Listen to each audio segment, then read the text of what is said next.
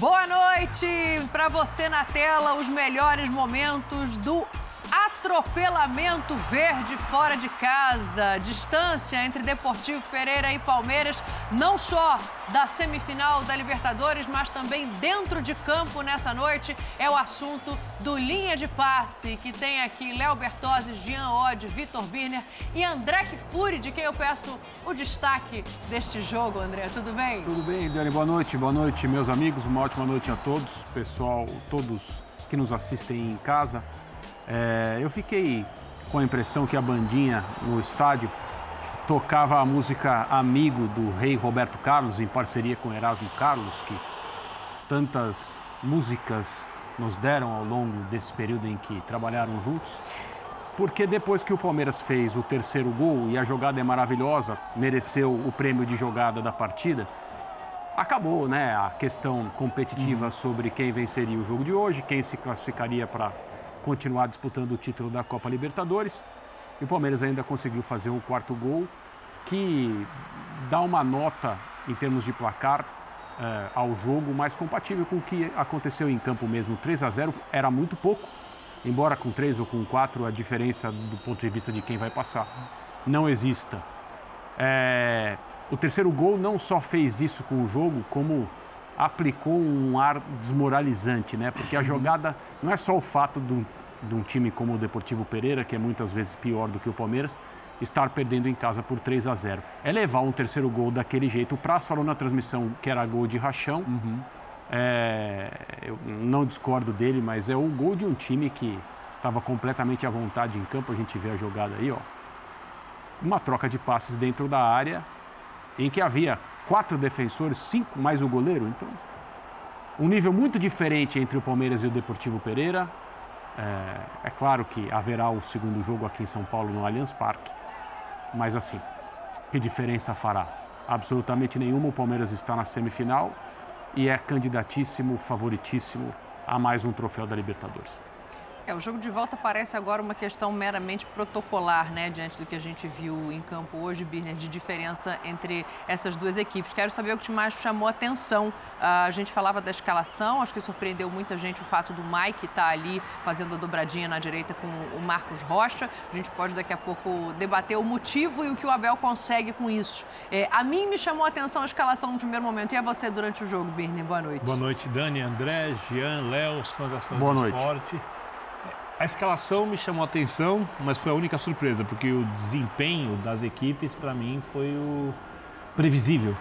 É, eu, às vezes, fico ouvindo alguns, principalmente alguns amigos palmeirenses, eles geram uma expectativa, uma certa dúvida antes de jogos como esses, e eu não consigo entender por que desconfiam da força da sua equipe. Porque o Palmeiras é um time que, tradicionalmente, no mata-mata, joga bem. Ele pode jogar muito bem, ele pode jogar de maneira extremamente elogiável, ele pode fazer partidas boas. Eu não me lembro do Palmeiras jogando mal no mata-mata nem quando foi eliminado. Tem erro individual, como ano passado contra o Atlético Paranaense, de expulsão, contra o CRB foram 32 finalizações a uma, estou botando lá atrás. Sim. O último jogo ruim do Palmeiras em Libertadores foi contra o River, o jogo de volta, quando o Abel tinha pouquíssimo tempo à frente do clube, o Palmeiras tinha ganho por 3 a 0 o jogo de ida, com meio de campo de meninos, ainda no isolamento, sem torcida, e depois disso o Palmeiras sempre é competitivo. E hoje pegou uma equipe muito fraca, né? Uma equipe muito limitada, se comparado, obviamente, ao time do Palmeiras. E fez o que deveria fazer. Sim. Terminou a classificação, encerrou a possibilidade de, de, de, de, do adversário se classificar em meio tempo. Em meio jogo, desculpe. Precisou de meio jogo, meio tempo de partida para garantir a sua vaga nas quartas de final. Vai esperar Racing ou Boca. O Palmeiras é melhor que o Racing, melhor que o Boca, obviamente aí quem passar depois desse 0 a 0 o jogo de volta na casa do Racing, é, é um time com mais torcida, mais tradição. Estamos falando do jogo de outro caráter. Mas se pegar o Boca e o Palmeiras jogar o que pode, provavelmente a gente vai assistir uma saudável vingança esportiva palmeirense na semifinal da Libertadores também. é, o Deportivo Pereira já tem é, comemorações a fazer, né? É a primeira vez dele nessa Libertadores. É a primeira vez que um time estreante de Libertadores vai às quartas. Mas hoje também, Jean, acho que fica claro, é, não só essa distância, mas que o Deportivo chegou até onde podia, muito também por, não sei se incompetência é uma palavra forte, mas por ceder demais o jogo, o Del Valle na fase anterior. Não sei se você concorda, quero ouvir teu destaque também. Pois é, Dani, boa noite para você, boa noite para os companheiros. Eu acho que é, a superioridade dos adversários uh, em relação ao Pereira existia e já existiu em outros momentos da Libertadores, com o próprio Independente Del Valle. Mas assim, não basta você ser melhor que o adversário. Você precisa comprovar essa superioridade dentro de campo. E às vezes. Vide Flamengo e Olímpia. Vide Flamengo e Olímpia. Às vezes você precisa comprovar a superioridade de, dentro de campo e talvez o mais difícil não seja você fazer valer a sua qualidade técnica. O mais difícil em jogos como esse é você manter a concentração, a atenção, levar a sério o jogo, independentemente do que esteja acontecendo. E o Palmeiras mais uma vez fez isso. O Palmeiras é um time que faz isso sob o comando do Abel Ferreira. Sim. O Palmeiras em Campeonato Paulista, em primeira fase de Campeonato Paulista, e eu me surpreendi, e me lembro de falar aqui na mesa do Linha, levava os jogos para mim até a sério demais. Quer dizer, era um, era um olhar, uhum. era uma Sim. preparação para na hora que chegassem jogos mais importantes, você tá afiado. Agora, não é normal. Não é normal um time manter tanto a concentração, o interesse, levar a sério o respeito ao adversário, por mais que o adversário seja muito mais fraco, como claramente era, né? E o Palmeiras, assim, fez com que um time mais fraco errasse né? É, nas saídas de bola, pressionando, dificultando a vida do adversário.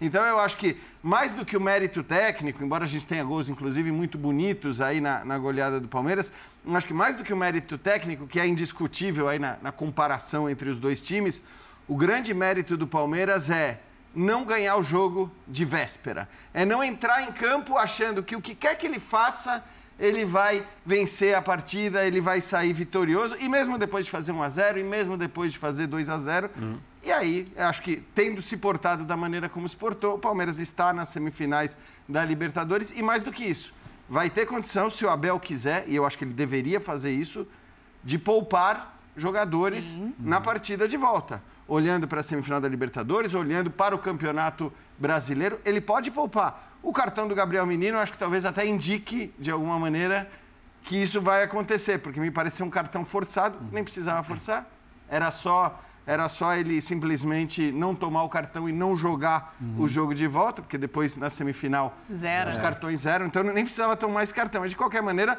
eu acho que se ele precisar, é o, é o momento, é a ocasião de poupar, porque o Palmeiras está classificado. Léo Bertozzi, quero te ouvir também para a gente entrar no papo aqui e começar a destrinchar o que fez esse Palmeiras tão superior ao Deportivo Pereira. Tudo bom? Tudo bem, Dani. Boa noite, boa noite, companheiros, boa noite, fã de esportes.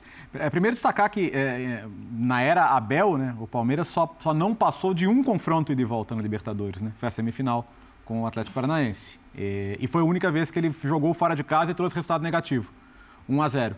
De resto, o Palmeiras sempre conseguiu, fora de casa, encaminhar a classificação, voltar com resultado ou de empate ou de vitória, para conseguir em casa se impor. E hoje, mais uma vez, foi assim. Estou é, muito na linha do que pensa o Jean. Assim, é, diferença técnica do brasileiro para os outros na Libertadores existe desde a primeira fase né? Os, os times brasileiros, a gente está vivendo aqui esse boom né, de contratações, pô, que, que outro time sul-americano hoje traz o, o, o Rodrigues, por exemplo, como o São Paulo, que nem está na Libertadores, consegue trazer, né? Times que estão lutando contra o rebaixamento no Campeonato Brasileiro conseguem trazer jogadores de, de relevo internacional, então a diferença existe. Agora, é, é comum a gente ver ela tão claramente exposta nos Jogos de Libertadores? Não é comum. Né? Se a gente, mesmo quando o time brasileiro vence, raramente ele vence com essa sobra, com é. essa imposição. Sim. Quando você vê o jogo e fala, ok, essa é a diferença entre esses times, uhum. né? E o que aconteceu hoje acho que foi muito claro nesse sentido. O Palmeiras encontrou um adversário cuja, cuja estratégia era sobreviver ao primeiro jogo e depois do primeiro gol, essa estratégia foi por água abaixo. O Deportivo Pereira simplesmente é, achou que valia a pena sair, se arriscar para não perder em casa e aí é, virou, né, virou passeio. O terceiro gol me lembrou muito Brasil e Alemanha, o jogo do 7 a 1 uhum. A maneira com que, o, com, que o, com que o Pereira perde a bola, uhum. com que acontece a troca de passes dentro da área. É um time morto contra um time que não está nem aí. Se o adversário está morto, ele quer mais é jogar a pá de cal. E as escolhas estratégicas foram muito bem feitas. Você perguntou para o se surpreendeu a escolha da dobradinha. Não, porque não foi a primeira vez que ele, que ele usou esse expediente, né? De segurar o Rocha como, como um terceiro zagueiro ali pelo lado direito. Mas tirar o Arthur, você acha que não foi surpreendente? Não, sei, não necessariamente. O Deportivo Pereira, eu acho que Ah, acho, acho que surpreendeu. por, por como ele, como A ele me usou. Não surpreende usar. pelo adversário. é- É, o É, que mas o Jean a- coloca, né? Do respeito que ele prega em qualquer jogo É. que seja de uma importância como é esse. Ah, Mas aí, aí o Praz, desculpa, Jean, fala, o, fala. o, Pra- o Praz deixou até dentro da transmissão essa, essa ideia, Murilo, né? hein? Linda bola. Linda bola do Murilo ali no quarto gol. É, de como ele usaria o, o Piquerez e o Mike para abrir o campo, para que Dudu e, e, é, pudesse trabalhar por dentro, assim, criar superioridades numéricas no meio-campo, expor a linha de defesa do Pereira. Eu acho que estrategicamente o Abel, mais uma vez, né, chovendo molhado, foi muito bem. Então, é excelente. Acho que em termos de calendário, não, não precisa ter medo de estar menosprezando, você segurar, você olhar para as próximas horas do brasileiro e falar: não, peraí, deixa, eu- deixa eu remar aqui no brasileiro, porque eu não vou jogar a toalha no brasileiro. Semana que vem eu consigo, sabe? Leva o jogador. O jogo é jogo sem viagem. Pega os principais jogadores, deixa, deixa no banco. Se precisar colocar, coloca. Se não precisar, não coloca. Eu acho que assim, não tem, não tem mal nenhum em olhar para o jogo de volta e não é nenhum menosprezo ao Deportivo Pereira você colocar nas próximas rodadas o melhor que você tem no Campeonato Brasileiro e administrar esse jogo da volta. Tem entrevista na saída de campo. Vamos ouvir o Rony, então, o que ele falou depois desse 4 a 0 do Palmeiras fora de casa contra o Deportivo Pereira? Yaren Pereira. Ah, com certeza. É um jogo que no começo pareceu difícil, né? Mas é, a nossa equipe é uma equipe bem, bem cascuda e, e sabe suportar durante o jogo a pressão adversária. Então, é, depois do jogo, nós conseguimos controlar né, o jogo e botamos a bola no chão e, e graças a Deus ali eu fui feliz em, em sofrer né, o primeiro pênalti, onde nos deu a tranquilidade para poder é, trabalhar bem a bola e, e conseguir achar o segundo gol. Então, é, eu acredito que está todo mundo de parabéns né, pela tranquilidade, né, pelo grande jogo que nós fizemos hoje. Então, eu acre- acredito que a equipe está de parabéns pelo, pelo grande resultado. É lógico que não tem nada definido ainda, a gente sabe que, que futebol muitas das vezes é é imprevisível, então é, dentro da nossa casa a gente tem que é, entrar com esse mesmo pensamento, né? respeitar sempre o adversário e, e, e fazer um grande resultado e buscar a classificação. Né? Parabenizar também é, a torcida do, do adversário, né? fez uma festa bonita. Né? Eu acredito que é, a torcida adversária também está de parabéns. E a nossa torcida que veio nos acompanhar de longe, né? Então está de parabéns também. Obrigado, Rony. muito cascudo que sabe jogar fora de casa. Cara, primeiro boa noite pra, pra todo mundo. É, não, feliz. Feliz por ter voltado aqui pro meu país. Faz cinco anos que eu não voltava pra cá. E voltei da melhor forma pra fazer um jogo como profissional. É, como você falou, minha família tá aqui. Veio todo mundo pra me prestigiar, prestigiar o time.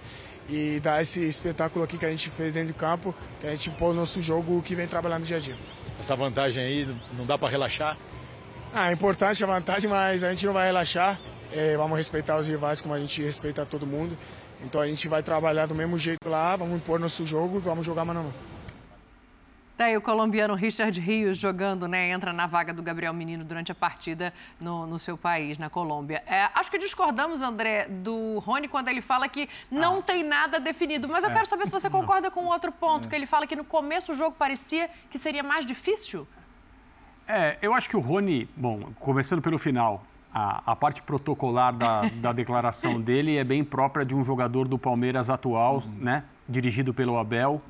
É, o Abel, se ficar sabendo que o Rony disse isso, vai parabenizá-lo, vai gostar ainda mais dele. Talvez suba uma nota. O Abel é autor daquela frase que o Já Rony. disse que ama o Rony. É, ama o Rony. O Rony é nota 7 com bola, 10 sem a bola. Se fosse melhor do que isso com bola, não estaria no Palmeiras, né? e assim, é, é verdade, com, com isso acho, a gente tem que concordar mesmo. A forma como o Rony se entrega, se adapta, é, é, se ajusta e.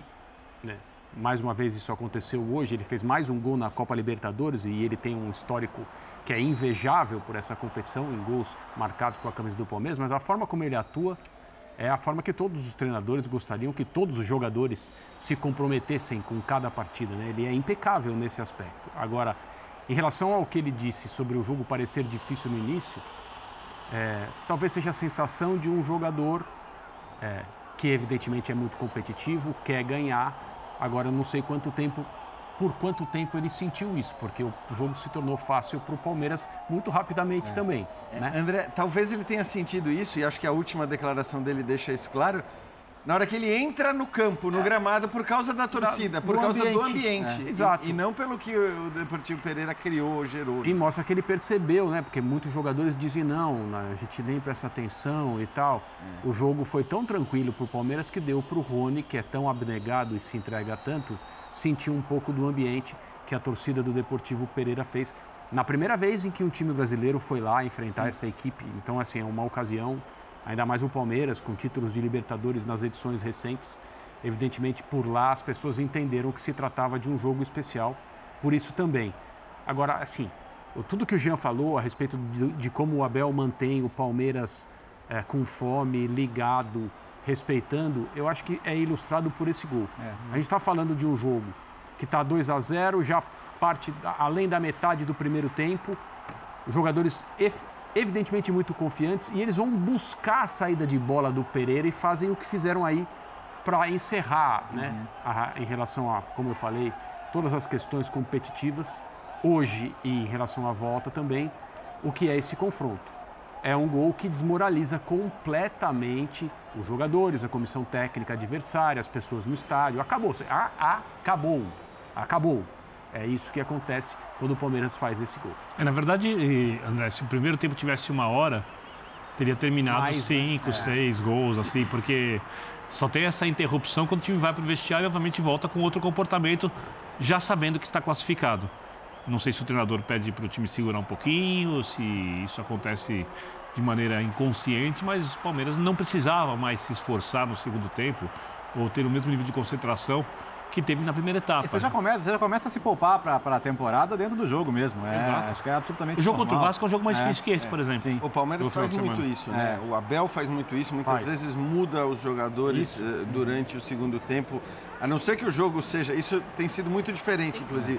Se é um jogo muito, muito complicado, um jogo decisivo, aí você vê que talvez ele não confie tanto nos seus reservas como confia nos titulares, porque ele demora demais até a mexer, talvez por achar que a, a- queda é, é muito brusca do ponto de vista técnico e de possibilidade de gerar jogo. Agora, quando não é assim, em geral ele muda mesmo eh, antes, ele muda aos 15 minutos do segundo tempo e eu acho que é normal. Você está ganhando 3 a 0 na Libertadores fora de casa, é normal que o segundo tempo não seja no mesmo ritmo, na mesma intensidade, não seja jogado da mesma maneira, mas foi de qualquer forma um jogo muito inteligente do Palmeiras também no segundo tempo. Eu estou muito curioso para ouvir o Abel responder sobre o, o Mike e o Marcos Rocha, Dani, porque é, você até falava, né? é, De alguma maneira é surpreendente porque você está falando de um adversário do outro lado mais fraco e quando você fala em colocar um segundo lateral direito na linha ofensiva,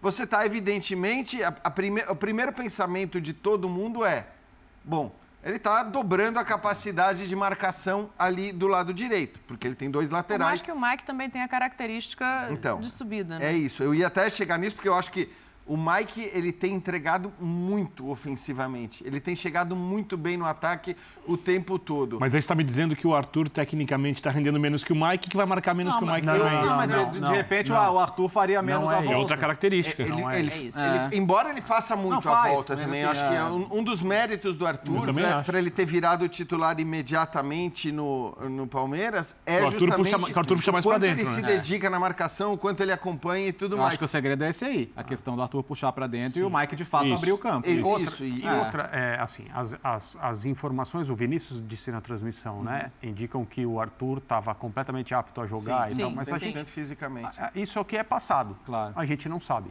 Não sabe.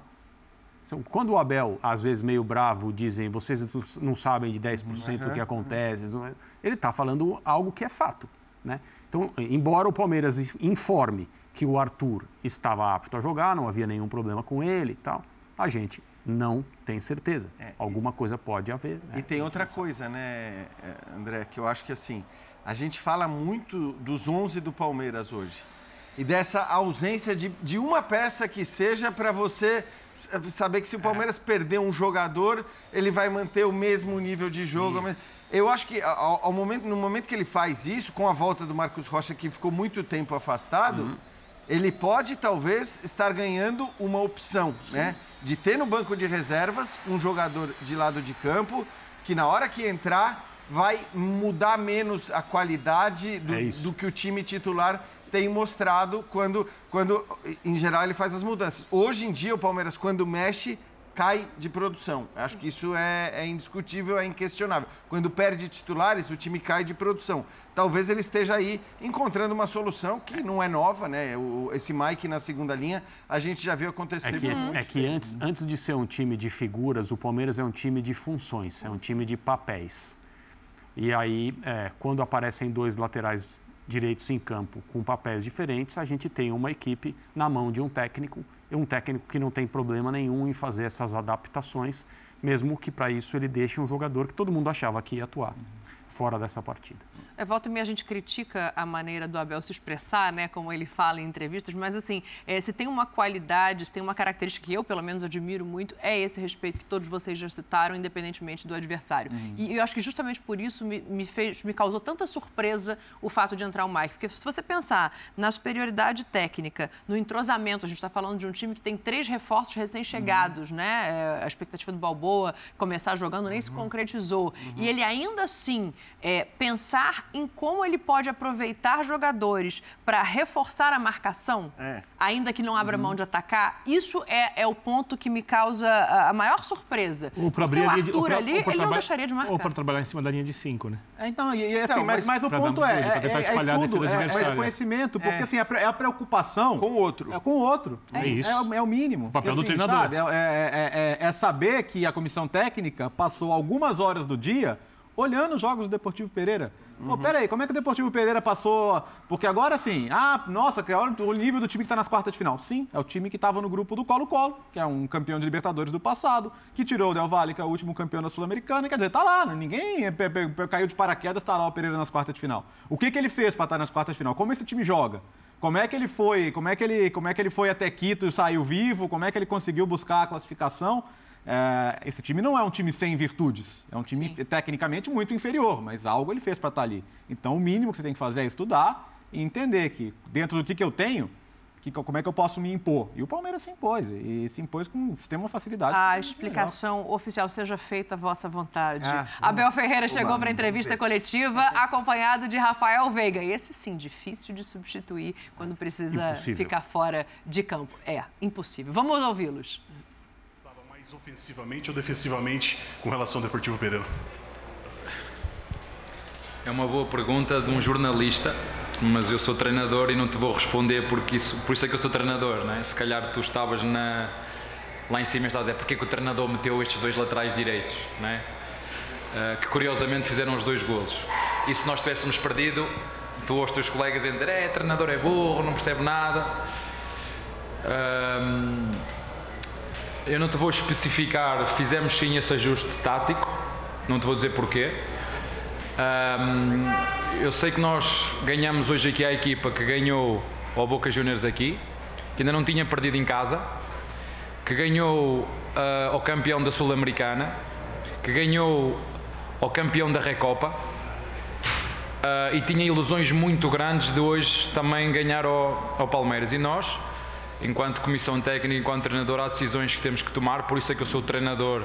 E vocês são jornalistas para fazer essa pergunta que é fantástica, mas como deves calcular não te vou pormenorizar porque é por isso que eu sou treinador, mas sim, fizemos também, para além destas, destas quatro questões que te falei, fizemos sim um ajuste tático, porque precisávamos de, das duas coisas, ser agressivos ofensivamente, a ter sempre a largura dada no corredor, que às vezes o Arthur não dá, mas às vezes o Arthur sai de fora para dentro e era fundamental para uma equipa que joga com linha de 5 abrir bem aquela linha de 5 e depois também dar consistência à nossa equipa defensivamente e foi isso que aconteceu. Parabéns aos meus jogadores. Ah, como te disse, foi uma decisão difícil para mim, mas tendo em conta tudo aquilo que eu vi do nosso adversário, daquilo que podíamos fazer, foi a melhor decisão e sabia perfeitamente, conhecendo o país onde eu estou, que se tivesse perdido aqui, que, que me iam massacrar.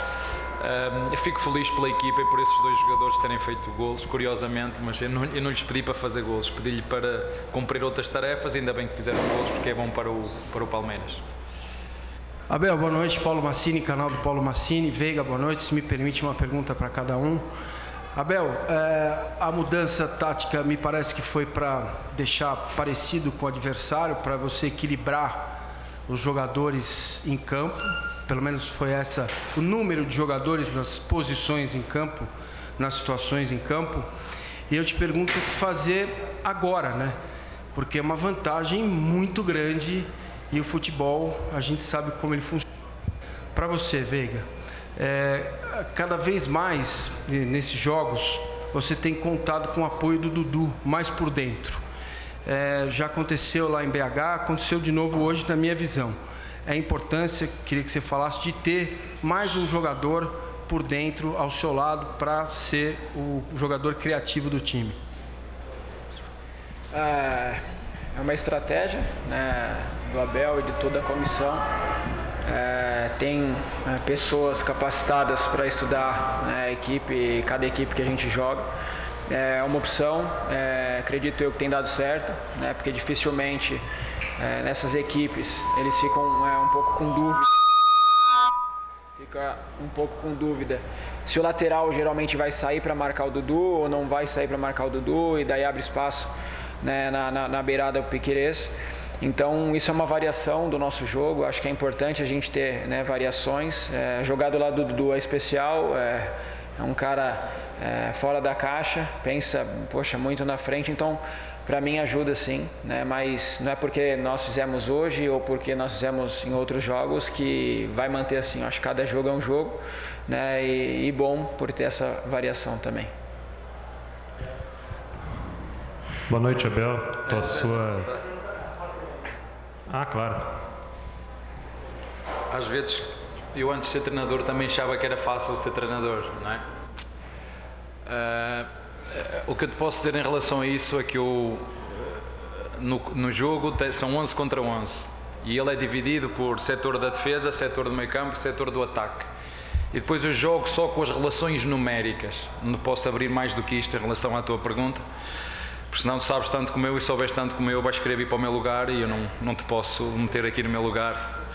Senão depois tenho que te cornetar a ti assim não. Assim, eu prefiro ser cornetado, que os profetas do acontecido falem. Como te disse, é muito fácil agora que ganhamos 4-0 numa equipa que ainda não tinha perdido, dizer que era fácil, não é? mas volto a referir que esta equipa ganhou Boca Juniors, ganhou a campeada da Recopa, ganhou a campeada sul-americana, ainda não tinha perdido em casa e nós mostramos juntando à segunda pergunta, aquilo que eu gosto de ver nesta equipa. Uma equipa simples, uma equipa de caráter, uma equipa que sabe aquilo que tem que fazer dentro de campo e a mim enche-me de orgulho quando eu vejo os meus jogadores a jogarem assim com, com, com calma, ser competitivos, porque sabíamos que era muito difícil esta equipa aqui em casa, que tinha uma ilusão muito grande no jogo e felizmente nós fizemos aquilo que tão bem sabemos fazer, que é jogar bom futebol, que é ser competitivos e que é jogar para ganhar, seja onde for, seja contra quem for, jogue quem jogar.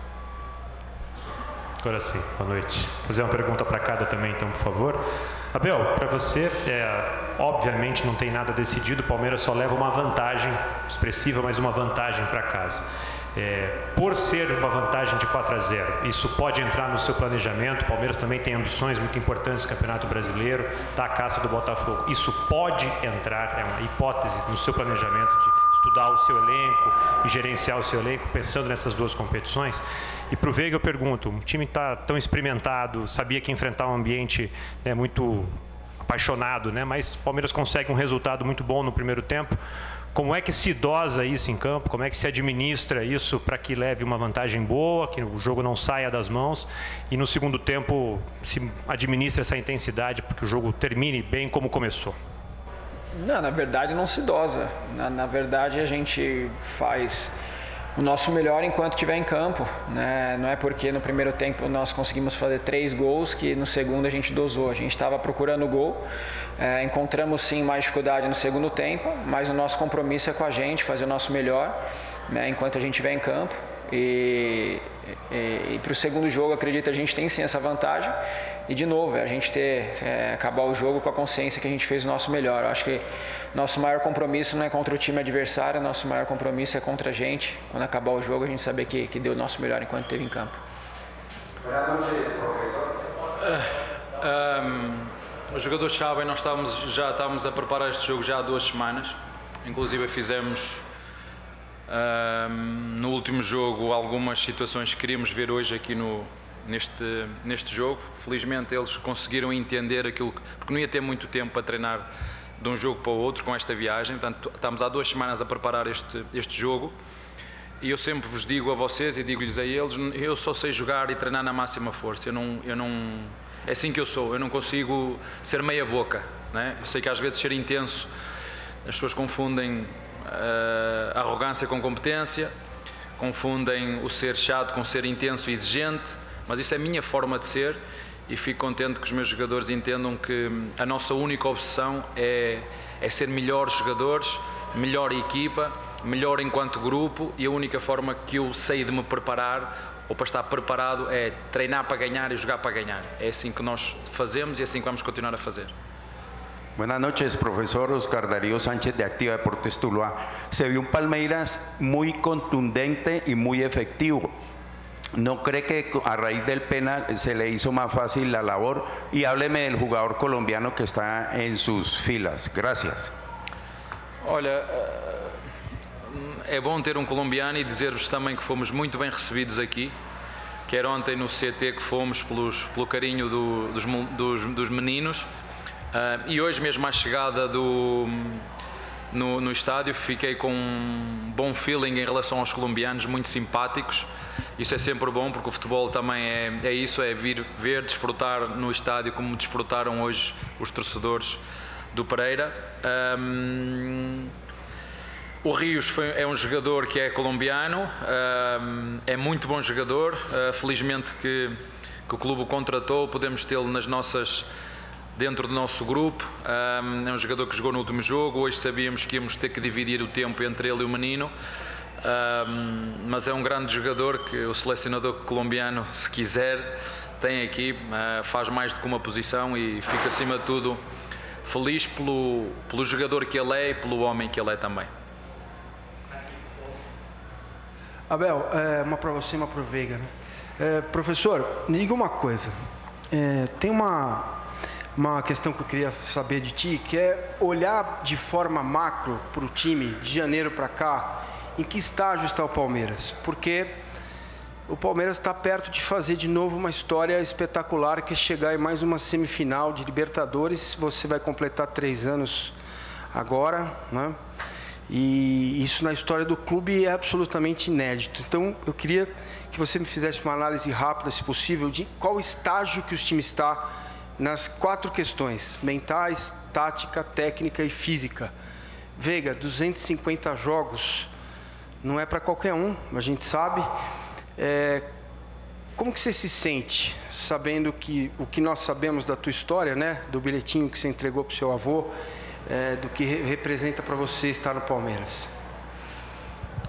Hum, quando eu era pequeno, é, por tudo que eu vivi, eu já falei, todo mundo sabe, eu acho que meu sonho era jogar um jogo só, né? Eu acho que se eu jogasse um jogo só no hoje o Allianz Parque, antigo Palestra Itália, Parque Antártica, né, já estava bom, né? Mas é, talvez se me falassem quando eu era pequeno que eu estaria vivendo tudo isso aqui hoje, por mais que eu quisesse, eu não sei se acreditaria, né? Olho para trás, vejo que tudo que, que eu vivi, passei no Palmeiras valeu a pena para eu chegar hoje é, onde eu estou, com a cabeça que eu tenho. Né? Poxa, mudei muita coisa e fico feliz. Né? Jogar 250 partidas num clube como esse, é, que tem um tamanho né, desse no Brasil, acho que é muito importante. Eu fico muito feliz. Um clube que, que já passou tantos ídolos, muita história. Então, para mim realmente eu fico muito feliz e grato por, por essa história que eu que eu estou escrevendo, escrevi e quero continuar escrevendo também. Dar-te os parabéns pela pergunta, é uma pergunta muito inteligente e eu gosto de perguntas inteligentes. Um, tu sabes que nós temos uma base muito forte, o Palmeiras tem uma base muito forte. Quando falo base, falo base da equipa principal, não é a base da base, é um, um 11 base muito forte e hum, o treinador teve que tomar decisões difíceis no início do ano. Um, saíram novos jogadores, uh, jogadores experientes, ou com médias de idade entre 24, 25, 26, 27. e, hum, e outros jogadores que queriam jogar, por exemplo, como o Kusevic que queria jogar, e, e nós e eu disse, não vou contratar ninguém, vamos dar oportunidade ao Naves, sabendo que tinham o Luá nos, que é um grande central e que e que faltando qualquer um dos dois que está, ele nos, nos ajuda ou até mesmo lutando pelo lugar, porque o lugar também já foi, já foi dele. Uh, agora nós precisamos de fazer crescer esses, esses jovens. Um, tu vês o Fabinho entrar já com outra maturidade, vês o John John a ter algumas oscilações que é normal. A ter algumas oscilações que é normal. Uh, mas acima de tudo o que eles têm que entender é que nós acreditamos no elenco que temos que mesmo quando perdemos contra o São Paulo, toda a gente nos criticou e nós soubemos encaixar e isso também nos ajuda a crescer, sobretudo aos mais jovens, porque nós sabemos onde é que estamos, sabemos como é que isto funciona. Importante é nós mantermos focado. Agora, hum, é fácil de entender que esta é uma equipa mentalmente muito forte, é uma equipa que tecnicamente é muito evoluída, é uma equipa que, em termos de experiência, como te, como te, falei, tem um grupo muito bom e outro que está a amadurecer com a ajuda dos mais velhos. Uh, taticamente sabe aquilo que o treinador lhes pede e foi aquilo que a grande, fizemos uma grande alteração tática hoje, os jogadores interpretaram na perfeição. Uh, mas isso não nos garante que nós vamos ganhar sempre e é isso que eu quero que fique claro na cabeça de quem está sentado nas cadeiras, seja comentador, jornalista ou o que for que hum, hoje vão olhar para o jogo, parece que é fácil, não é? Parece que é, o Palmeiras é fácil. Nós é que tornamos o jogo fácil. Palmeiras e os jogadores de Palmeiras é que encararam e respeitaram muito este adversário, sendo intenso, jogando como se fosse a final. E é assim que esta equipa cresceu e cresce mentalmente, mas para isso, como te disse, precisamos muito de ter a nossa base toda. Quando fala base, nós temos uma base. E não é muito difícil perceber qual é a base do, do Palmeiras, não é preciso ser muito inteligente. E os outros vamos ter que dar tempo. Porque quando queremos concorrer com. Uh, não temos dinheiro para ir pagar 15 ou 20 milhões de euros, não temos. Podemos vender jogadores com esse valor porque, porque os temos aqui. Agora, é importante é nós chegarmos neste equilíbrio, acreditarmos nesta base que temos, que é muito forte, e o clube fez tudo para a assegurar, e eu espero que, que eles o segurem, não é? O Veiga, que não vá para lado nenhum, que o Rony não vá para lado nenhum, eh, que o Zé não vá para lado nenhum, que o Gomes vá para lado nenhum, porque se estes aqui começarem a ir para todo lado, eu também tenho que ir, não é? porque eu não sou, eu não faço milagres, não é? Um, preciso deles, como eles precisam de mim e, e, acreditar na nossa, na nossa base. Agora eu não tenho espaço para todos, não é? é está toda a gente agora, é, tem, que, tem que meter o Kevin, isto daqui não é, isto não é casa das oportunidades, isto não é, não é, não é, isto não é o Big Brother, isto é preciso trabalhar, é preciso um, merecer, que é o caso, e depois esperar por, pelo momento certo, na hora certa. Um, agora é verdade, nós temos muitos jogadores que começam a sair da base, chega, começa a chegar aqui acima e começa a, a bater. Temos que tomar decisões que às vezes são difíceis, tem que vender jogadores, mas isto funciona assim e fico contente porque o clube, mesmo quando perde, sabe aquilo que quer, mesmo quando perde, tem capacidade de encaixar as críticas, mesmo quando perde, sabe aquilo que tem que fazer Uh, como te disse várias vezes a ti e toda a gente ouviu, não vamos ganhar sempre, uh, mas o caminho tem que ser este. A décima. Tá aí, olha, Abel Ferreira e Rafael Veiga respondendo as perguntas. É, tem um recado ali, né? É, nessa última não me resposta. ninguém. Não vai ninguém para lugar nenhum. E também me parece um outro recado: só consigo jogar neste nível, só consigo jogar é, não me lembro exatamente agora as palavras, mas 100% ele dá a entender quando perguntado sobre poupar ou não, né, Jean? O que, que você tirou daí? Pois é, é, é que eu acho que ele, e, e, é verdade, a gente vê como ele se comporta, inclusive em jogos né, que, que eventualmente o Palmeiras já está numa situação tranquila, confortável, e, e acho que o, até o desequilíbrio dele muitas vezes demonstra isso que ele encara todo o jogo dessa maneira. O que não responde à pergunta que foi feita, e acho que foi proposital dele, né?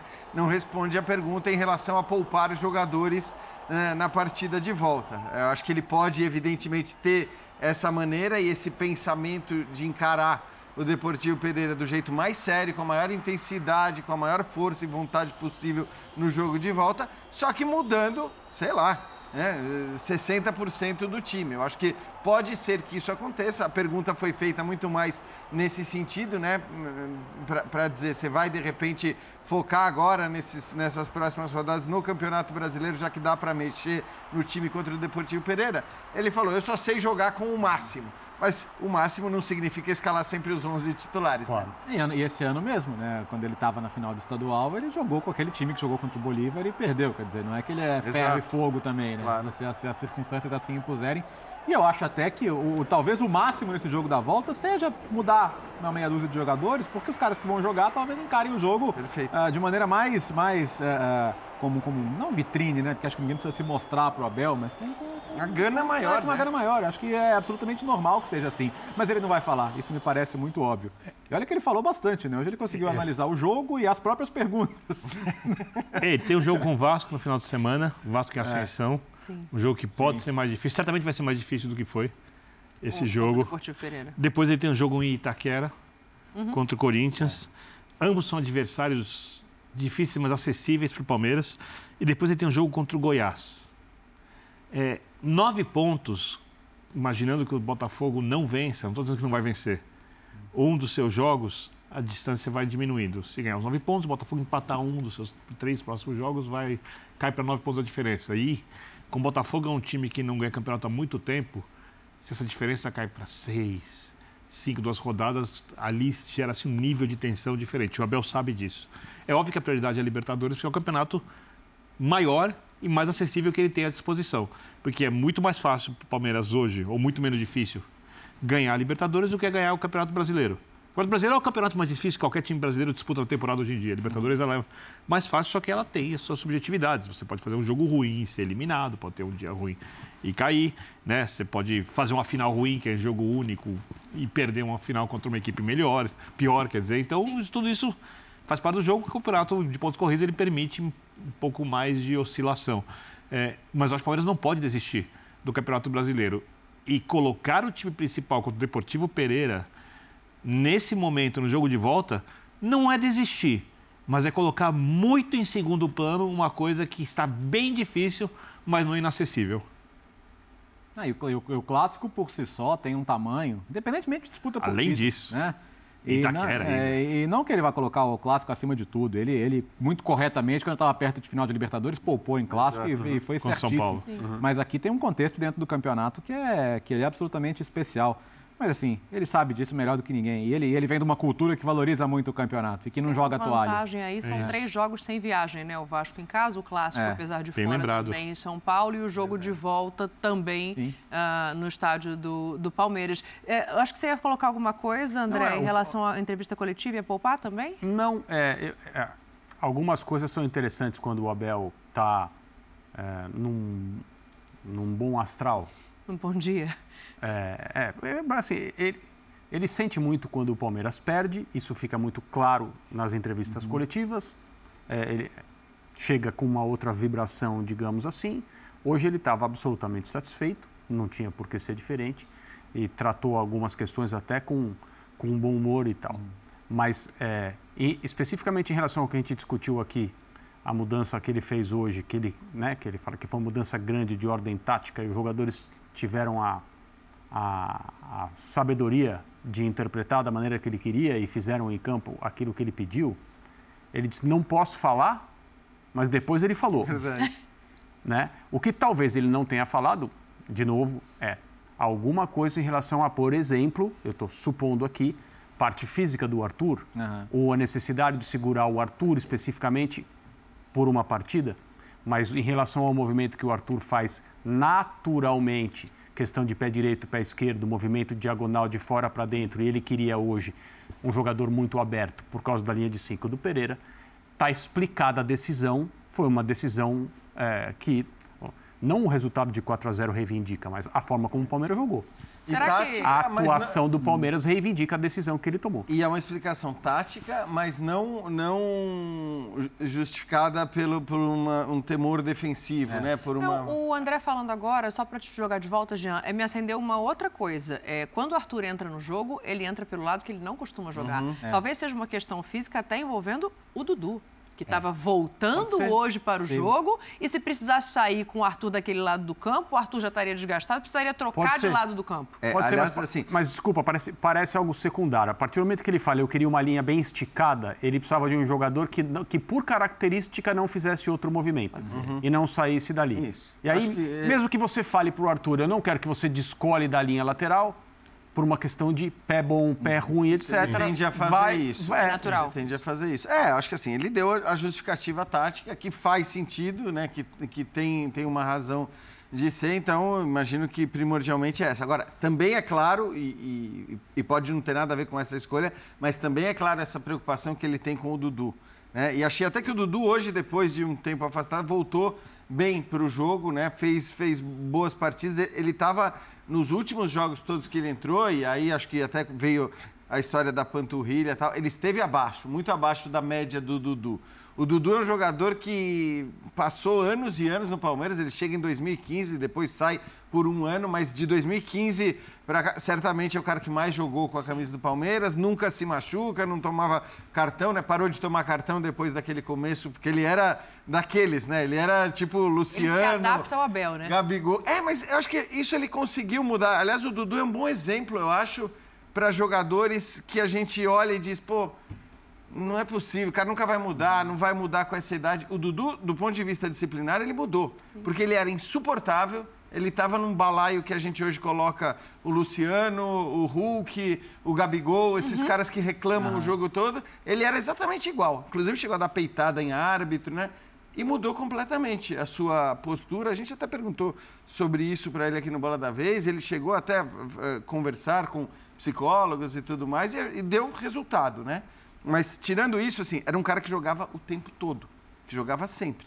E pela primeira vez, talvez nessa passagem, ele tem um problema físico mais longo e um problema físico que me parece que tem prejudicado o desempenho dele de maneira geral. Então, essa preocupação que você citou, Daniel, acho que ela existe e esse especificamente eu ficaria muito surpreso se tivesse em campo na próxima quarta-feira. E uma coisa, o Marcel Alonso, o Uhum. Chita Verde, lembra? Aquele torcedor do F90, é que depois do jogo com Goiás tem data FIFA. São 12 dias de paralisação. E quando a gente pensa em administração de elenco, o Abel pode considerar isso, né? Se vale a pena forçar um pouco mais os jogadores, inclusive com o Deportivo Pereira, ou se você joga o brasileiro de verdade até a data FIFA. Porque o Palmeiras vai, depois da data FIFA, o Palmeiras está Cara, classificado. já Libertadores, para- Libertadores, no- se o Palmeiras for a final, ele joga mais quatro jogos. Um desses jogos é uma formalidade. É isso. Então, são. Tem razão. E o brasileiro é um- tem um turno inteiro. Então, na real, os jogos que você vai precisar, talvez, tirar um pouquinho o pé do brasileiro são poucos. Antes das semifinais É. eh, da, da Libertadores. E aí, na época da final, se estiver na final, é, é, inclusive considero que seria favorito contra a Boca ou Racing, diante Mas do que aí a o gente viu do hoje. Campeonato Brasileiro também vai estar muito melhor desenhado Exato, do a que gente está vai saber agora, né? se vai poder, vai precisar tirar o pé, se vai dar para dar uma segurada. Então, enfim, Minha dúvida é se o que é a Palmeiras, o agora. que tem oscilado durante a temporada, não tem sido um time tão consistente. O Palmeiras no jogo não consegue reproduzir o futebol consistentemente como fez na temporada anterior, no Campeonato Brasileiro. A O tá consistência, para mim, ela passa muito por dois nomes, Veiga e Zé. Passa.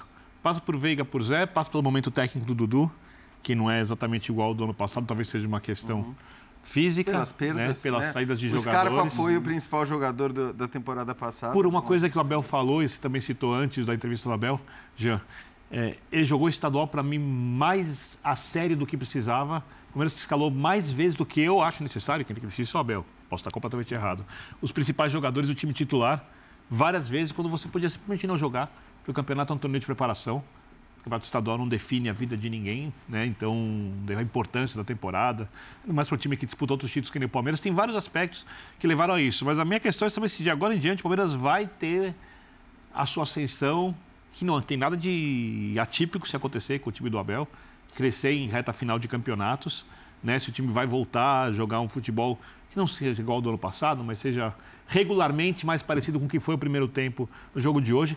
Eu concordo com ele quando ele disse que depois da eliminação para o São Paulo o time cresceu. O time passou a competir mais, não chegou a ser, repito, o melhor, a melhor versão do Palmeiras do Abel, mas passou a ser um Palmeiras mais chato de jogar contra, marca mais, mais competitivo. E vamos ver se de agora em diante o time anda de verdade, porque é, numa comparação com o Botafogo, é óbvio que o Botafogo tem o título, o título nas mãos. Sim. O título está muito próximo do Botafogo. Mas se a gente vê alguma equipe abaixo que pode sonhar em tirar isso do Botafogo, por mais que ainda não haja uma competição, é o Palmeiras. O Flamengo, só se a coisa virar de maneira maluca. O Fluminense, Grêmio, O Fluminense não dá. está na Libertadores também, né? É isso, Por então- isso que eu vejo até o Flamengo, apesar de tudo, com mais condições de entrar nessa briga. Claro que precisa acertar as coisas e tudo mais, mas assim, é um time que agora tem um Condição jo- individual, tem os né? dois Condição jogos. coletiva é, condição não individual, ajuda. claro. Mas eh, acho que. Não tem esboço de melhora grande. É, né? é, mas assim, é que tecnicamente o Flamengo ganha muitos jogos na base da individualidade. E o, e o Palmeiras não pode passar o restante da temporada, eu acho que não pode, como disse o Léo, pensando em quatro jogos, sendo que um deles já está resolvido. É, e não fará isso pelo que o próprio Abel Exato, falou. Ele, exato. Isso que ele falou é verdade. Eu quero ver se cresce no Ele Brasileiro consegue- agora. Eu me lembro do jogo de volta contra o Fortaleza na Copa do Brasil. Que, cara, você tem um negócio já absolutamente encaminhado e tal, e ele conseguiu, né? Tomar cartão, acho que ser expulso, não me lembro se. Porque é isso, assim, é, todo jogo é tratado de uma Hoje ele- maneira. hoje ele é, levou cartão. É. Hoje ele levou cartão também, já a no contexto E numa de. situação de é, uma falta, e numa Exato. situação de uma falta que foi marcada. É. Só, só uma correção, a data FIFA é pós-jogo isso. contra o Corinthians, depois volta para o jogo contra o Goiás. Isso. Ah, tá. O jogo contra o Goiás já é na volta. Na volta. da- Joga da dia data 3 FIFA. contra o Corinthians e dia 15 contra o Goiás. Deixa eu colocar a imagem, por favor, do pênalti, só para a gente não passar pela arbitragem, né, que traçou linhas ali corrigindo decisões de campo. E aí também tem o lance que é uma correção do VAR. Quero, quero ouvi-los em relação ao posicionamento de, de arbitragem, em relação à não marcação ali no campo, né? É, é o limiar, né? Um pé está saindo da área, mas o É, lance eu acho que o árbitro de campo, Dani, não consegue marcar esse pênalti, né? é difícil, né? É. E aí nós, nós temos é, uma utilização bem correta e importante da arbitragem eletrônica. Se ela, não, se ela não existisse, teríamos um pênalti negado e um gol mal anulado. Felizmente, é, pese o que digam qualquer, quaisquer terraplanistas aí do, do VAR, ele existe né, e está aí para isso. Então, foi muito corretamente usado, né? O, o- o impedimento, é, em- em- com, a, com a imagem parada ele fica bem claro. Em velocidade, eu não estou querendo passar pano pro bandeira não, mas o lance é muito rápido, né? E,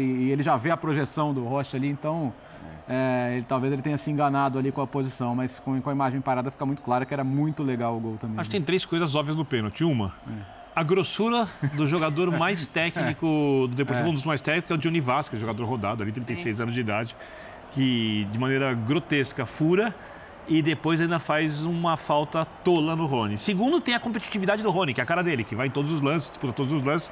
Talvez nem o colombiano tivesse visto o Rony quando, quando foi tentar chutar a bola. né? Acontece Não nos sei. dois primeiros gols, é bom Nos dois primeiros gols, vale No- lembrar. no segundo- É, no e o pênalti, principalmente quando a gente vê a câmera lateral do VAR, ele é indiscutível. Claro. Tá em cima da linha, a linha faz parte da área, não há o que discutir sobre o pênalti. É, e o VAR foi, aí foi bem utilizado e uma demora um pouco maior, nesse caso, ela é até compreensível. Então, acho que não tem o que discutir. O VAR muito bem utilizado nesse lance, bem utilizado também no, no lance lá do gol do Marcos Rocha. O do Mike, acho que. Aí de novo, o Johnny ali, ali não Então- precisava tanta demora, né? O erro, muito claro. o né? erro do Mike- cometido pelo Vasquez é, aumenta a possibilidade dele fazer o pênalti, não só por uma questão lógica, né? Porque se ele não comete o erro, ele não precisa disputar a bola, Tem mas razão. porque eu acho que ele percebe, eu não poderia ter furado a bola aqui, É, então desse eu vou, jeito aí, né? Então eu vou tirar essa bola daqui de qualquer maneira. Aí ele vai e faz o pênalti tolíssimo. Muito provavelmente não sabia se estava, isso. não sabia que estava dentro da área, né? Talvez É, o Praz até fala É, isso na transmissão. Dá nele né? bola. O Praz fala, ele, quando a falta é marcada, o Praz fala, olha, ele teve mais sorte que juízo, É. porque tá ali no, no limiar, não tinha nenhuma consciência de estar fora da área. Eu, eu de gosto que ele dá uma pontadinha pra bola com o Isso. braço direito ali. Eu falo, ele, ele derruba o Rony, a bola continua correndo, ele, ó, bola, bola. Tocada pelo Rony, né? E ele aponta pra bola. o, ter- O o que eu- é quase um que eu queria estar ali. É, né? olha, é, O que eu quase. queria estar ali. o terceiro gol que pode explicar é que foram dois momentos de revisão, né? Sim, Porque tem o mas- passe na- na- com o goleiro ali um pouco avançado e depois tem o segundo passe. Então foram, foram dois é, pro processos. Dudu e É, pro Mike, mas isso. de qualquer É. maneira, eram, ali eram dois lances muito claros, Sim. né? Sim. É, Sim. que, que a- não havia impedimento. E aí tem uma outra imagem aí, só como curiosidade também, a comemoração do Rafael Essa Veiga depois boa, do né? gol, né? Pegadinha. Bandeira, sou- Pegadinha. Ele tomou cartão amarelo recentemente no Campeonato Brasileiro por essa questão da comemoração de chutar a bandeirinha do adversário. Não tinha tomado na Libertadores, né? ah, Contra o Atlético, contra o Galo. Até porque na Libertadores não, não há essa agora- orientação, né? Essa bandeira não tem símbolo do clube, será que não, Não pode tem. chutar? Então, Mas, é. pô, pô, Pelo sim, pelo por via não, das músicas, não ninguém mais vai fazer isso, né? É isso. É. Ainda meteu um triangle ali ainda. É, que né, isso, é isso. É. Tá aí, ó. O Palmeiras classificado à semifinal. Claro que ainda tem o jogo de volta, mas com uma vantagem de quatro gols no placar e uma vantagem técnica sobre a equipe do Deportivo Pereira. Agora espera quem passará de um outro confronto muito mais equilibrado, não só pelo placar, mas também por serem duas equipes, um clássico argentino. Racing e Boca ficaram no 0 a 0 uh, Um Racing que perdeu força ao longo da temporada e um Boca que tenta ali algumas mudanças, como a chegada do Cavani, para mesclar é. com alguns jogadores jovens. O Wilton Pereira Sampaio apitando a partida. E ele tem razão nesse lance. jeito, né? Afora, você viu? É. Afora. Porque olha, olha, olha esse lance curioso, ó. Ó, tem uma bola ainda tá no campo, tá saindo, cobra o escanteio antes da bola sair. É, não, tá claro. Os jogadores do Racing não vão na bola, é. o goleiro não vai na bola, o Boca faz o gol e o Boca quer o gol. Claramente a bola não tá quer na barra o gol, né? É uma coisa... É. Não, seria, ele validar né? esse gol seria um grande absurdo. É, é porque situações parecidas já aconteceram. aconteceram. Sem, sem, sem muita força. Aí o Cavani cabeceando. Olha, o primeiro tempo foi do Boca, com razoável controle, jogando pelos lados, criando, impedindo o Racing. No segundo tempo o Racing equilibra mais o jogo, o jogo fica bem mais difícil para o time do Boca. Acho que o Boca tecnicamente está muito longe de ser um grande time, mas ele é melhor que o Racing hoje.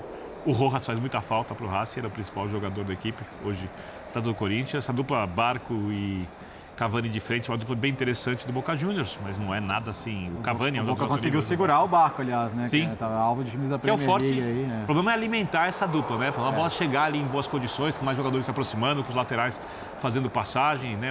Então, assim, é, ambos os times são piores que o Palmeiras. Sim. Eu acho que, sobre o ponto de vista palmeirense, se a questão é, ah, quero chegar à final. Quem seria o melhor adversário Racing. na semi? Racing. Porém, o Palmeiras é, é. Ou de estilo de jogo? Não, acho que, acho que o futebol do Racing é um futebol pior que o do Boca, ah. assim, depois da, da perda do Rojas. E, e o Boca é, tem uma coisa que torna, se Vamos já falar sobre semifinal? A Posso parte, falar da, a parte da, da mobilização ah, para enfrentar então, o Boca não é precisa ser feita. É. Não, já é, é enorme. Uma, é exato. É uma já é questão, enorme. É uma questão técnica de encontrar defesa. semifinal, etc. final, no Pacaembu, o time do Filipão, o Boca sempre sendo do Palmeiras. O Racing com arbitragem, pênalti não marcado. O Racing né? depois do jogo de Medellín. O Racing no jogo de Medellín, ele ficou numa situação muito delicada, conseguiu virar depois, mas hoje claramente a ideia era não perder o jogo, levar uhum. para o cilindro. E... Conseguiu. Me chamou a atenção, foram 11 escanteios a 2. 11 a favor do Boca né? E é. dois a favor do Racing. Acho que era absolutamente normal pelo, pelo contexto do jogo de hoje, o Boca jogando em casa, que, que o desenho do jogo fosse esse, que o Racing pouco se arriscasse no campo de ataque. O Birner lembrou, a grande peça ofensiva desse time era o Matias Rojas, né? Então hoje é um time é, é, pouquíssimo criativo, com, com, poucas peças capazes de gerar perigo e é, diria que em relação àquele Racing que deu trabalho para o Flamengo na fase de grupos, é pior. Sim, pior, sim, pior. eu vejo uma queda. É, é. E o Boca é melhor do que o da fase de grupos. Exato. É. E, e, de qualquer maneira, assim, a gente sabe que vai ser. O Racing conseguiu o resultado uhum. que queria, e acho que né, isso ficou claro pela própria postura, os números que a Dani trouxe. É, o Racing conseguiu o resultado que queria para levar para o jogo de volta e vai ser uma batalha, vai ser uma loucura. Ah, então, é, aí eu acho que assim, olhando até para a semifinal, para o Palmeiras, esse resultado é um bom negócio. É algo melhor do que você tivesse uma, uma, uma semifinal já decidida para um dos dois lados. Por quê? Porque a tendência, inclusive, você teve seis cartões amarelos nessa partida. Não sei se algum desses jogadores estava hum. pendurado, pendurado, porque se estava pendurado já não jogam partida de volta, mas se não estavam, todos entram pendurados no, na, na, na, na, partida de volta e se tomarem, né, claro, são quatro do Boca e dois do Racing, e se tomarem não joga, e o Palmeiras vai enfrentar a situação exatamente oposta. Até porque não tem mais ninguém pendurado, né? Quem estava pendurado no Palmeiras era o Gabriel Menino, que não sei se forçou ou não, mas tomou o cartão amarelo, não vai jogar. Então, o Palmeiras só perde alguém para as semifinais se tiver um jogador expulso na partida uhum. de volta contra o Deportivo Pereira, que convenhamos, é, não, o contexto do jogo não nos faz crer nessa possibilidade não, muito. Né? difícil, né? né? É, agora, pensando do ponto de vista palmeirense, esperando o adversário, você consegue encaixar um jogo que venha melhor para o Palmeiras? É, eu tô com o Birner, eu acho, nesse sentido. E aí, olhando para tudo, Primeiro porque você tem um, um, Racing que perdeu seu principal jogador, aquele que, que criativamente talvez oferecesse mais para o time do Racing. Um Boca que ganhou, um jogador enorme, Sim. gigante, porque a, a, força do Cavani é incontestável, uhum. é indiscutível e é daqueles caras que vêm para a América do Sul para jogar, que não vem para é. dar uma enganada o próprio contexto de jogar na bomboneira, com boca e tudo mais, é clichê, mas é verdade. É um daqueles clichês que precisam ser repetidos Sim. ano após ano. Enfrentar o Boca na Libertadores não é legal. Então, acho que olhando para tudo isso, embora talvez hoje a gente veja essa diferença como menor do que já foi em outros momentos, mas talvez hoje o, o, o Racing seja menos complicado do que o Boca.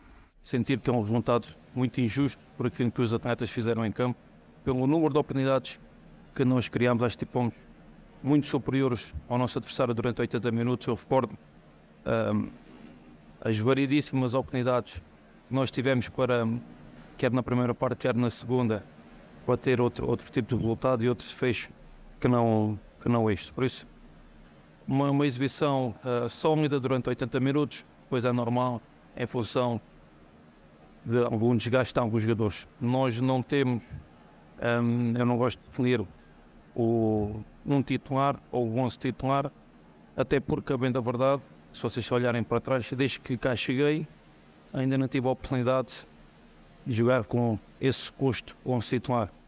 Deixa-me satisfeito porque uh, os jogadores correram, lutaram, fizeram o jogo um, sólido, com qualidade na posse de bola, onde criámos inúmeras oportunidades de gol, onde teríamos ter, ter tido outro, outro resultado e depois é natural.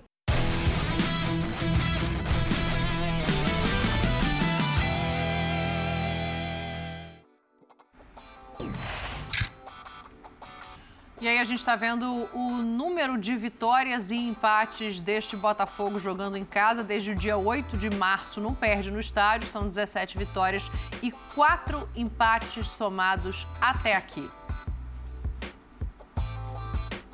Olha, e tudo isso, para a gente começar a ver as imagens do jogo é, e pensar no seguinte: quando saiu a escalação, a gente estava no ar no ESPN FC e a gente comentava a, a opção do Laje, por mesmo com essa vantagem no Campeonato Brasileiro, entrar com poucos titulares nesse jogo. né? É, o Pascoal fala em quatro, porque tem os laterais que ele vai precisar hum. usar. Para mim, eram dois, Sim. efetivamente, titulares nessa partida começando, uhum. é, que são o Cuesta e o outro era o Tietê no meio campo, né? Uhum. Tem o Vitor Sá que entra, tem o, o, lateral direito que jogou no lugar do, do Di Plácido ali, o JP Galvão, e que o, vai o Gabriel ter que jogar, voltando, né? Porque o Di Plácido está é. suspenso no Campeonato Brasileiro, para mim poderia ter começado. Então tem, tem um olhar um pouco crítico é, da torcida, que vai ao empate. Um Acho pouco? que diante dessa escolha dele de não dar força à Sul-Americana nesse momento. Pode ser por aí? Bom, eu acho que o Botafogo precisa concentrar todas as forças no Campeonato Brasileiro. Repito, é o campeonato mais difícil da temporada. O time tem, com exceção daquela canetada da CBF ali por outras questões, um título brasileiro na sua história. O Botafogo abriu uma margem de pontos que permite ele ter tropeços e oscilações e ainda precisa que algum time, é, ou não precisa no caso, comece a ganhar consecutivamente seus jogos para uhum. tentar encostar nele. Sim. E o Botafogo faz a opção, que eu imagino tenha sido conversada pelo treinador com quem administra o clube, porque numa SAF decisões como essas, que podem gerar algum prejuízo financeiro, no caso uma eliminação da Sul-Americana contra o Defesa e Justiça, tem que ser tomadas em conjunto, não são decisões onde o, o treinador explica, quem prepara o time fisicamente, todo mundo explica as consequências que podem haver do ponto de vista esportivo e quem decide é quem manda. No Sim. caso, John Texter ou alguém que seja do staff dele. Então, é, olhar para o treinador e vaiá-lo, treinador que chegou para substituir o Luiz, o Luiz, Castro, que tem implementado coisas bem interessantes. O Botafogo hoje, com seu time principal, tem mais alternativas ofensivas do que tinha antes, apesar de ser um time que marca um pouco pior, e aí a característica do técnico foi contratado um técnico em nível europeu. Sim. Não é qualquer treinador, é um técnico que provavelmente só está no Botafogo porque o, o dono da SAF, John Texas, foi lá, conversou com ele, tem capacidade de, de, de, de, de diálogo, tem outros clubes na Europa, né? a chance de ser campeão brasileiro, tem 500 coisas ali. Então, eu entendo a insatisfação com a atuação. Mesmo com o time reserva, o Defesa de Justiça Sim. foi melhor, principalmente no segundo tempo. Que o Botafogo. Ah, Poderia só ter no vencido. segundo tempo. É, é, é que aí foi melhor mesmo, sim. Né? O primeiro tempo É, acho que eu não foi. achei que foi melhor. Eu Eu acho achei que foi um pouco equilibrado. foi melhor até Eu achei o primeiro tempo mais equilibrado, mas o segundo tempo achei o defesa justamente melhor. Mas independentemente disso, eu não entendo no atual momento do Botafogo uma vai ao técnico. Não, é- O momento, falando uma coisa mais ampla do que simplesmente o jogo. Porém, eu respeito É as emoções dos torcedores. figura maior, e tudo né? bem. O, o título do brasileiro que o Botafogo tem a grande chance de conquistar esse ano, assim, ele é, é, ele chega, se chegar, vai chegar no momento bem antes do que poderia se imaginar dentro desse projeto e todo esforço tem que ser direcionado a isso. Então as escolhas de hoje elas são absolutamente, tremendamente compreensíveis. Dava para ganhar mesmo com esse time, né? Acaba sendo um lance de infelicidade ali do Gatito, a bola que rebate acaba sobrando e, e ok, o- acho que o contexto do, do- do resultado é até justo, mas o Botafogo podia ter vencido mesmo assim. E agora, tem um bom adversário do outro lado, um time que ganhou essa competição outro dia, né? E que, e que veio para buscar o resultado também. Então, eu acho que não, não- não é hora de, de trazer qualquer tipo de negatividade para o ambiente do tá Botafogo, né? Sim, não, a, a forma como o Botafogo vai tratar o jogo de volta, em termos de quais jogadores iniciarão a partida, vai responder o que o Botafogo pensa dessa situação, que pode ser o ano de 2023 absolutamente histórico, né? potencialmente um ano com dois troféus, depois de tanto tempo sem conquistas, ou o Botafogo não vai dar qualquer tipo de sopa para o azar em relação a decisões tomadas na Copa Sul-Americana, tem mais um jogo, é, que possam prejudicar a campanha no Campeonato Brasileiro. Porque você pode olhar para sua vantagem, e é uma vantagem histórica que o Botafogo tem, embora não seja inviável pensar que alguém pode chegar, eu acho que só o Palmeiras pode fazer isso. Você pode olhar para ele e falar assim: não vamos nos buscar. É preciso que muita coisa errada aconteça e todas contra nós para nos buscarem. Então a gente vai, por exemplo, com a força máxima para a Argentina para o jogo de volta, para tentar se classificar, mesmo que isso custe alguns pontos nesse período de Campeonato Brasileiro. A- o que o Abel está pensando agora, muito, prova- muito provavelmente, é, é, eu tenho a minha classificação assegurada, porque né, ele não vai dizer isso, mas o Palmeiras está classificado para as semifinais, então eu posso manejar, como você falou, os próximos jogos do calendário do Campeonato Brasileiro. Depois eu tenho um período de descanso que me ajuda, que é data FIFA. Então eu vou agora com tudo no, no Brasileirão para somar todos os pontos que eu disputar, se, se as coisas andarem bem. E aí talvez eu consiga colocar o Botafogo num momento de um pouco de dúvida. Agora, se essa dúvida, entre aspas, né, for causada pelas decisões do próprio Botafogo, ou seja, eu vou com tudo para a Argentina para me classificar na Sul-Americana, ele se sente no- na posição de piloto Não. dessa situação. Mas sob esse Depende olhar... do nível de confiança que você tem. Esse- eu acho, desculpa, Dani, que Claro, imagina. é, é, o Botafogo deveria proteger ao máximo a chance de ser campeão brasileiro. Eu também acho. É, é, Não, isso, mas- é isso que ele tem. Mas a gente não participa ali do processo de decisão e, assim, não é só que tem Mas SAF... é o que eles estão fazendo. E as coisas... participa do processo Não, não, de mas- decisão é o que eles estão fazendo. Exato. Tem um, tem um proprietário que pode ser, pela sua maneira de pensar, de onde ele vem, a formação dele como homem do futebol, ele pode falar, eu quero duas taças. Então, mas nada É, indica mas, Jean, isso. Só para te ouvir, desculpa, mas só para fazer uma colocação ali em supondo, cima do que, do que o André colocou, é, em cima disso, é, do jogo de volta ser a chave da resposta se a Sul-Americana é prioridade ou não, não era melhor construir a vantagem na ida em casa, com um jogo contra o Bahia em casa na sequência, do que pensar no 1 a 1 na ida para deixar para volta, quando na sequência você tem um clássico com o Flamengo? É, não, mas é, eu, é, Essa é a eu acho que eu sei a resposta. É que claramente se imaginou que com a escalação de hoje o Botafogo seria capaz de vencer. o resultado. E quase É. ganhou. Agora, sem, uma- até uma vitória não- sem muitos titulares lá, não ganha. Não, não Eu acho classifica. isso que que mesmo uma vitória hoje por 1 a 0 não, não- não traria a classificação. Claro que deixaria a coisa mais cômoda do que é, mas não traria a classificação porque o Defensa e Justiça é um bom time. Isso. O Botafogo vai ter que jogar fora. Então, eu- o que eu acho é assim, é, a gente primeiro que não existe apoio incondicional no Brasil. Aí não é um, demérito da torcida do Botafogo. Infelizmente, é um padrão dos nossos torcedores no Brasil e acho que o torcedor tem direito de, de vaiar, de reclamar, de xingar a hora que ele bem entender, estando no estádio, não sendo violento. Isso é uma obviedade, mas é sempre bom repetir. Claro que o torcedor tem o direito de fazer o que fez. Agora, é tão contraproducente, é tão, é tão ruim, é, não traz absolutamente nada de positivo. E eu até acho, assim, olhando para as escolhas, discutindo um pouco, e não vou repetir o que os companheiros já disseram, porque acho a mesma coisa, mas para mim, pode até parecer estranho isso, mas para mim faria muito mais sentido. Se o Botafogo tivesse com dois pontos à frente do Palmeiras e do Flamengo, tá? Dois pontos de vantagem, faria muito mais sentido você escalar mais titulares na Sul-Americana. Por quê? Porque com uma vantagem menor no Campeonato Brasileiro, ainda que fosse uma vantagem, uma vantagem menor para esses times, o Palmeiras pelo, pelo coletivo, o Flamengo pelo individual, a chance de você ganhar o brasileiro, não vou dizer que ela era pequena, mas ela seria infinitamente Nossa, não seria, se menor o Botafogo tivesse com dois pontos na frente, ele não seria favorito. não seria favorito, exato. E, portanto, não faria sentido você dizer, ah, eu vou escalar os reservas na, na Copa Sul-Americana. Porque é bom que se diga, contra o Defensa e Justiça, o time foi mais reserva do que já tinha sido contra o Guarani. Verdade. E acho até que a própria resposta da, da tua pergunta, Dani, em relação a que time vai ser escalado contra o Defensa e Justiça lá fora, ela, ela se dá eh, pelo que foi o, o time escalado contra o Guarani fora. Porque claro que era um time muito pior, sem dúvida nenhuma. Jogou qual o Textor foi. Mas, é, mas, Com mas, seu foi, jato. mas foi uma partida em que a- o Botafogo até poderia ali, tomando um golzinho no final e para os pênaltis, correr um risco também. E tudo bem, assim, e o Botafogo falou, não, eu vou correr esse risco, porque vejo chances de passar mesmo com esse time, e se não passar, eu tenho, naquela época não eram nem 11, eram 15. Acho que eram mais, eram 13. É, 13 ou 15 pontos de vantagem no Campeonato Brasileiro. É, acho que eram 13 mesmo.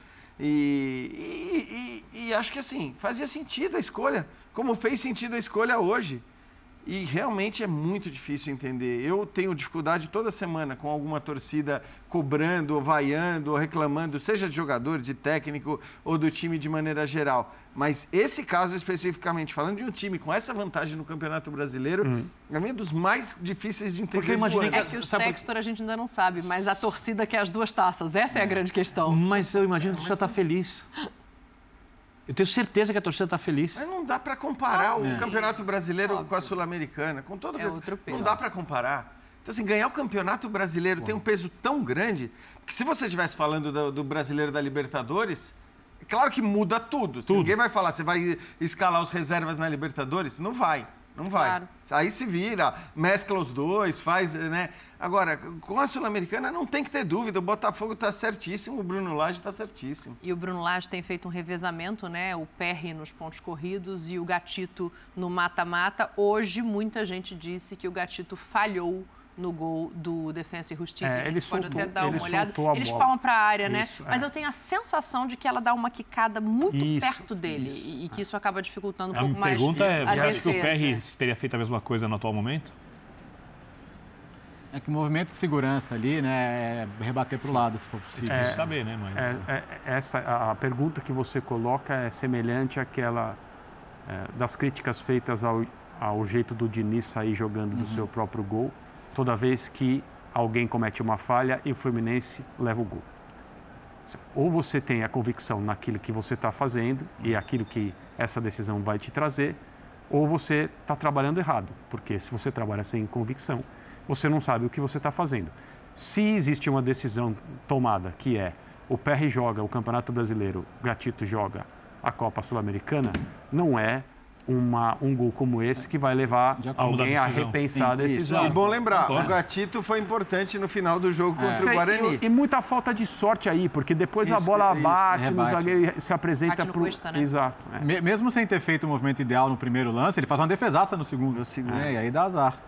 E, e- e é isso, ele foi importante. É. né? Se, de repente, ele não pega aquela bola no final do, do jogo contra o Guarani, o Botafogo nem aí estaria. Então, assim, também não, é, não dá para defesa um que ele lance faz, você crucificá-lo. É, não é uma falha que você olha e fale, meu Deus, Ah, não, ah, um falha. frango. É, ele gostaria de ter segurado Podia essa ter bola ou jogado Claro, para escanteio. É o que ele gostaria de ter feito, mas não deu. Se a gente for falar do gol de uma maneira realmente séria, a gente tem que pegar em primeiro lugar e falar a liberdade que o jogador do defesa de É. chuta na entrada da área, sem marcação.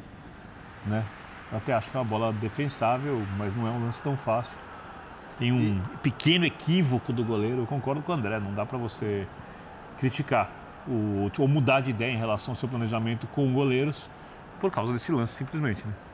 Aí tem um outro lance também que é a falta do Tietê no, no Soto. O Defensa e Justiça fica reclamando Ah, mas a- que eu- eu- deveria eu- ter sido para cartão vermelho. Eu acho a chamada absurda ali, porque claramente é uma Também disputa de acho. bola, que o jogador do, do, do Defensa e Justiça abaixa a cabeça para disputar, Uhum. não há nenhuma má intenção e, e nem, nem mesmo, assim, é, no, no máximo imprudência, né? no máximo cartão amarelo ali. Não... Aí é chamar pela consequência, É, né? é. E outra, o árbitro deu o cartão amarelo. Sim. Então, assim, o árbitro viu, não é que o árbitro não viu o que aconteceu, deixou passar, não deu nem o amarelo e, portanto, vem aqui ver o que aconteceu para você resolver que cor do cartão você quer mostrar. Não, ele viu, ele resolveu e optou lá pelo cartão amarelo que parece o mais lógico ali, porque não tem absolutamente nenhuma intenção. O jogador de Defesa e Justiça também baixa a cabeça, o Tietchan está tentando finalizar. Eu, eu tô com o Léo, acho que a chamada do VAR foi absurda nesse caso. Concordam? Eu concordo. Acho que era para... Ó, ele tá com a cabeça baixa, a bola tá em disputa, quer dizer, ele não, não- não é jogo Se, brusco fo- se grave. fosse um jogo de arbitragem de Campeonato Brasileiro, eu Ó, defenderia ó, uma, tá uma, baixa. uma, uma um gesto, de- uma decisão diferente do árbitro, porque aqui tudo é cartão, Você tudo é pênalti. defenderia? Sim, porque tem que ter critério. Não. Tem que ter critério. Não, não, mas não faça isso. Não, não, Não, vou defender. Não embarque nos critérios. Não, vou defender a igualdade. Depois Como não tem critério? critérios. Não, mas não é, não é igualdade, igualdade. Porque não é Mas assim. você tem convicção de que isso aqui seria expulsão?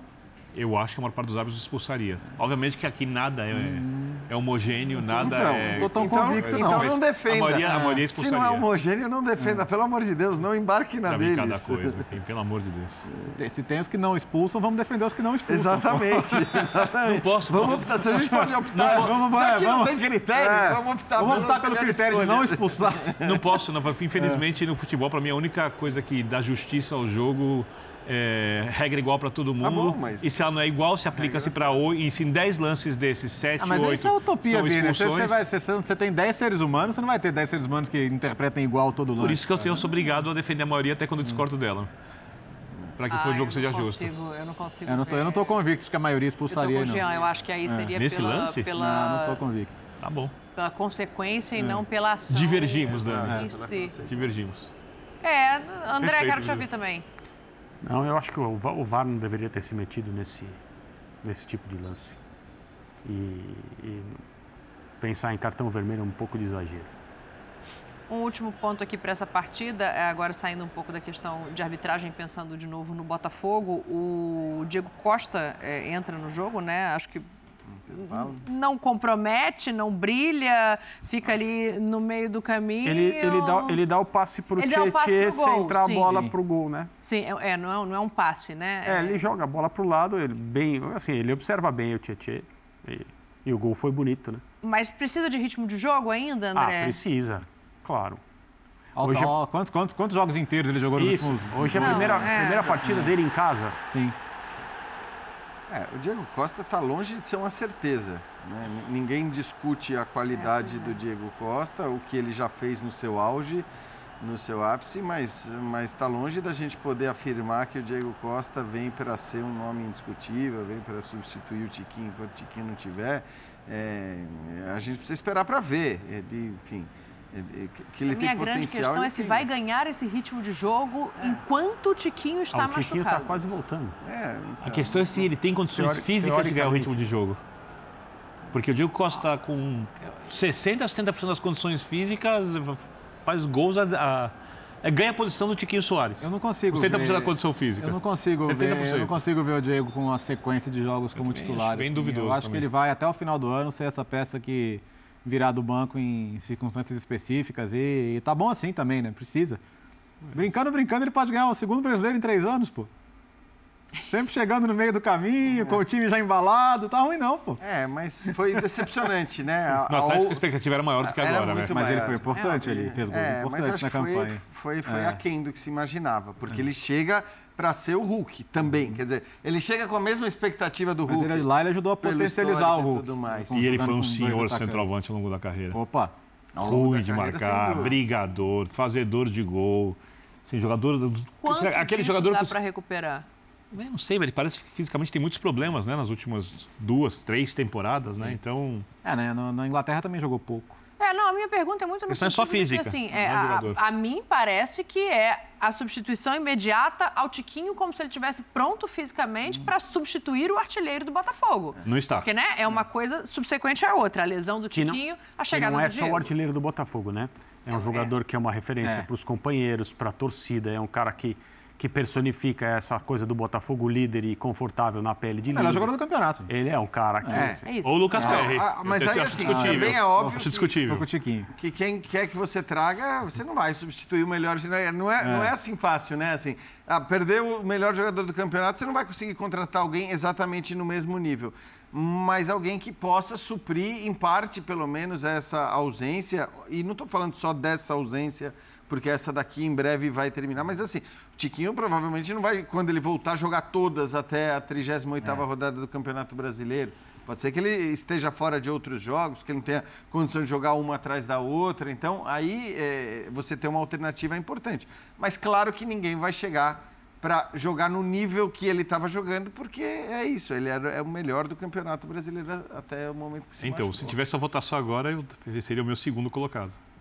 Lucas Perry para você estar na frente? É, é que as pessoas odeiam votar em goleiros, né? Os goleiros são praticamente tratados como malditos do futebol, né? Eles decidem campeonatos. O Courtois teve isso a temporada ali, também não Só apareceu muito e assim por diante. Eu acho que o Lucas Perry tem participação tão decisiva quanto o Tiquinho nos principais É, jogos do o Courtois é o melhor Botafogo. goleiro de todos os tempos. Ah, é. Tá Tecnicamente, Você nossa. está comparando a influência do PR na campanha do Botafogo à influência do Courtois na campanha de, de- Da Liga dos da Campeões. última Champions que o Real Isso, Madrid ganhou? Isso, que o Vini Júnior fez o gol. Sem mais perguntas. Quer fazer um intervalo depois dessa? Chama o break aí. Olha, a pedido do André Kifuri, eu vou fazer um intervalo no linha de passe. É um mata-mata e pontos corridos. A gente está voltando com a reta final. Podemos falar do O Donnarumma também? intervalo. Daquele lance mágico? Contra o PSG? Como vocês são bobos. Reta final do linha de passe para você que não viu os gols do Palmeiras, a goleada para cima do Deportivo Pereira com a classificação praticamente garantida à semifinal. Estamos começando aí pelo pênalti sofrido pelo Rony que deu espaço ao primeiro gol do Palmeiras, Jean. É, e vale a gente ficar de olho né, nas participações do Rony nos, nos gols e, e que, que, de alguma maneira simboliza toda aquela seriedade, né, todo Exato. aquele, aquele ímpeto de jogar futebol. E aí né, a, a participação também pelo, pelo passe e, e depois roubando a bola no terceiro gol e fazendo o quarto gol. Né? Então, para mim, até para a gente dar um destaque individual para a partida, eu acho que é, é o Rony mesmo. Né? Não falamos, a gente não destacou ninguém na- na- nas primeiras conversas a respeito do jogo. Eu acho que vale destacar o que fez o Rony, roubando a bola duas vezes, dando passe para um dos gols e fazendo o quarto. Ou seja, participou de todos os gols. Poxa, o Rony decidindo o mata-mata de Libertadores. Novidade, hein? Pra não ter seis segredos, né? Ele, mais uma vez, pra mim, o principal jogo, jogador, não só hoje, mas quando a gente pega a era Abel do Palmeiras em Libertadores, o principal jogador. Bom, esse é um grupo de jogadores históricos, né? vários, Sim. e dos quais a gente vai falar daqui a 20, 30 anos, e o Rony está entre eles, cara. Exato. Né? Não, tem, não tem muita discussão em relação a isso, os números, as conquistas, a dedicação, não tem o que falar. Perfeitamente. André Kifuri, quer encerrar? Um último comentário sobre este Palmeiras de 4 a 0 Sobre o enfrentamento de Vitor Biner e o Ouriço do Mar. Não, esquece É do mato, não tem enfrentamento. mato. É uma relação de profundo carinho. Tá bom, tá bom. Por favor, devolva seriedade a este Desculpa, André. programa, André Kifuri. É, é- é incrível o que acontece às vezes, né? Vamos falar de futebol. Palmeiras classificado, favorito. Gosto dos bichos. E vamos aguar aguardamos Racing ou Boca.